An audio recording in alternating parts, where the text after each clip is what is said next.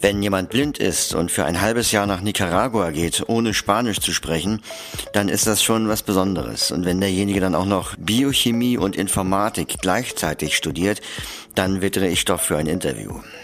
Leon habe ich am Rande eines unserer Seminare kennengelernt und was der über sich erzählt hat, fand ich so interessant, dass ich ihn gleich vors Mikrofon geholt habe und gesagt habe, jetzt erzähl mal was über deine Erfahrungen im Ausland, aber auch mit dem Studium in Deutschland.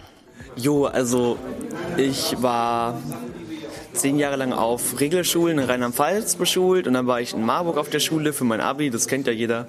Ähm, und das war auch sehr gut. Ähm, und danach bin ich ein Jahr lang ins Ausland gegangen, ähm, ein halbes Jahr nach Nicaragua, das ist in Mittelamerika. Und da habe ich sowas Psychologieartiges studiert, in Teilen auf Englisch, in Teilen auf Spanisch. Das war sehr lustig, weil ich bin hingegangen, ohne Spanisch zu können. Aber das hat sich da dann auch irgendwie beigebogen. Ähm, und das zweite halbe Jahr war ich dann in äh, Chile, das ist äh, in Südamerika, ähm, auf einer chilenischen Schule, die Deutschunterricht hatte, die über das Goethe-Institut auch ein bisschen betreut wurde und habe da äh, so einen Freiwilligendienst gemacht, in dem ich halt versucht habe, in diesem äh, Deutschunterricht den sie da geben, halt ein bisschen zu unterstützen. Aber das ist ja jetzt interessant. Also wie bist du dazu gekommen, äh, nach Nicaragua zu gehen? In, in dem Alter, also ich kenne das, dass Leute nach England gehen oder in die Staaten oder irgendwie im Europäischen Freiwilligendienst äh, ein halbes Jahr mal äh, nach Belgien oder nach Frankreich oder nach Spanien gehen. Wieso ausgerechnet Nicaragua? Mhm. Das ist eigentlich eine ganz spontane Geschichte am Ende gewesen. Ich hatte schon, ähm, als ich in die 13. Klasse gekommen bin, äh, mit dem Gedanken gespielt, ich würde gerne nach dem Abi ein Jahr ins Ausland, was halt vor allem auch damit korreliert hat, dass ich gar keine Ahnung hatte, was ich wirklich studieren wollte. Ich hatte irgendwie ganz viele Ideen und keine so richtig und ähm, hatte dann damals die Idee mit meiner damaligen Freundin, ja, Ausland, kommen ist auch voll die tolle Idee und so. Und äh, hatten uns auf ein paar Sachen auch beworben. Letztendlich wurde sie dann bei einem Freiwilligendienst angenommen und ich nicht. Und dann stand ich da im April und hatte gar nichts und war so, okay, aber ich möchte doch ins Ausland gehen, habe dann ganz schnell Google angeworfen und innerhalb von ein paar Tagen ähm, gefunden, dass es da dieses Programm in Nicaragua gibt ähm, hab da ähm, wen angerufen und der meinte, Was für ein ja, Programm? passt. Ich meine, wie kommt man da rein als Blinder? Die müssen doch gesagt haben, wie soll das überhaupt gehen? Nö, das war denen scheißegal. Der meinte, das passt, kriegen wir hin. Das, Okay. war, das war seine Mentalität. Also ich habe, ja, ich bin blind, ja, hatten wir noch nicht, kriegen wir hin. Punkt. Das ist ja, denke ich mal, rar. Ne? Ja, also das ist rar, aber tatsächlich auch eine Mentalität, die ich also in Nicaragua häufiger erleben durfte. Also das war, da war die Frage nicht, ist das möglich, sondern wie ist das möglich? Und das, das war schon ein ganz anderer Ansatz, den man da gewählt hat. Und das, insofern habe ich da auch relativ viel Quatsch gemacht. Also beispielsweise sind wir auf so, wie beschreibt man die Dinge? Ähm, auf so Brettern, da hat man sich so draufgesetzt, holzartige Bretter, da waren so ein paar Haltegriffe dran und da sind mir die Seite von einem Vulkan runtergefahren, halt durch diese ganze Asche und kleinen Steine und das geht halt schon richtig ab und ich habe mir auch tierisch auf die Fresse gelegt.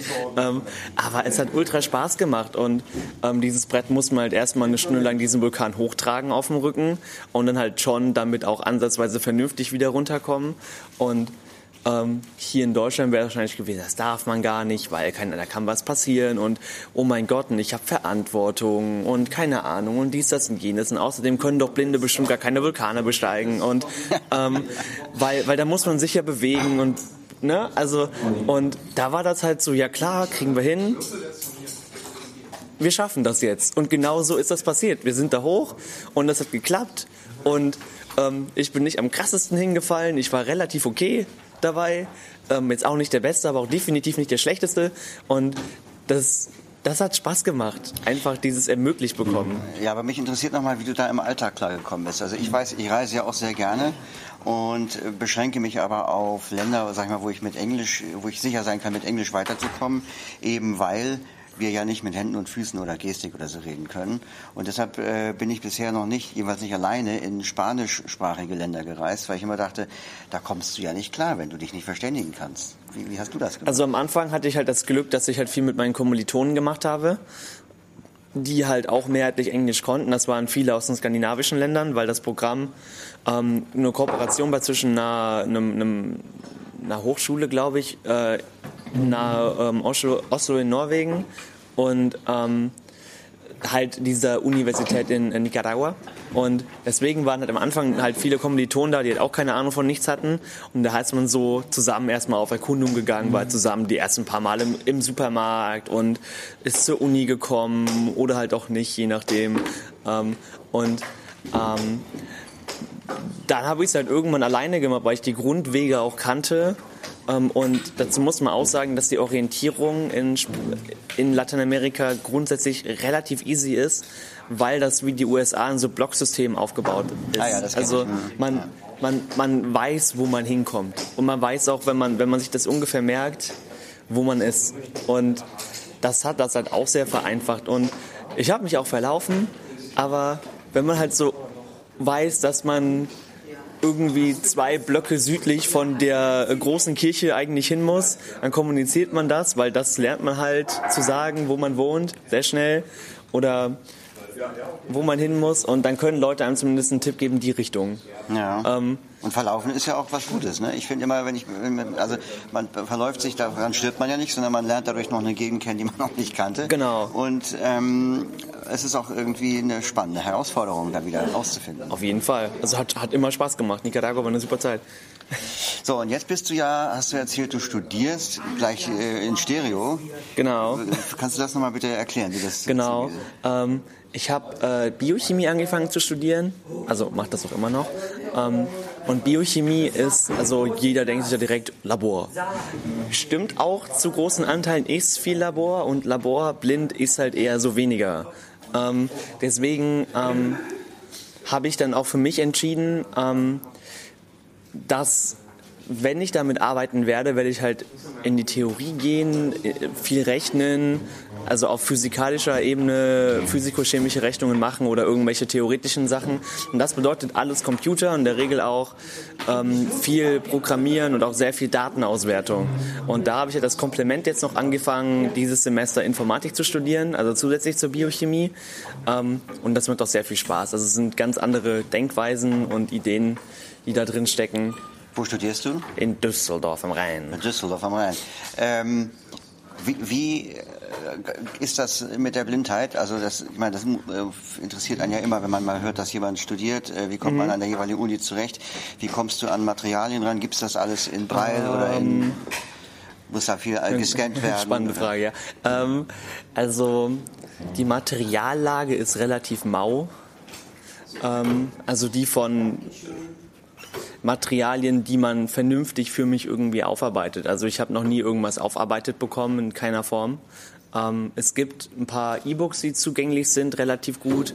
Ähm, je nachdem, welcher Dozent das ist, bekommt man teilweise auch seine Skripte rausgegeben, äh, die man dann auch ähm, sich erschließen kann. Ähm, je bilderlastiger die sind, desto mehr ist man halt natürlich auch raus. Und das ist halt dann ungünstig. Ähm, und da hatten wir jetzt auch schon in, in Biologie ein, zwei Vorlesungen. Ähm, da war das dann halt nur möglich, weil ich halt coole Kollegen habe, die dann auch sich mal die Zeit genommen haben und mir halt gesagt haben, jo, das ist auf diesem Bild drauf und das funktioniert so, ähm, dass ich halt auch eine Vorstellung davon entwickeln konnte.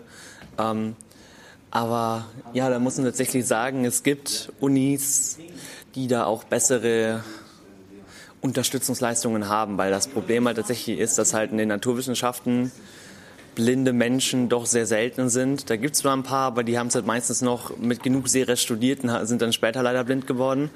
Ähm, und da ist halt keine Expertise da. Wenn man sagt, okay, so ein Buch voller Matheformeln, da haben wir noch Wege für.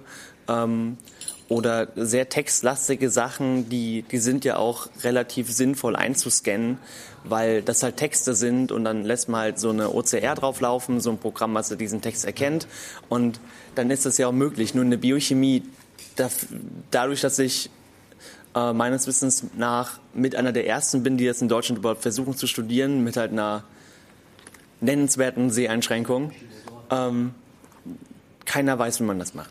Hast du denn das Gefühl, dass du mitkommst oder ich sag mal Chancen gleich mit deinen sehenden Kommilitonen bist?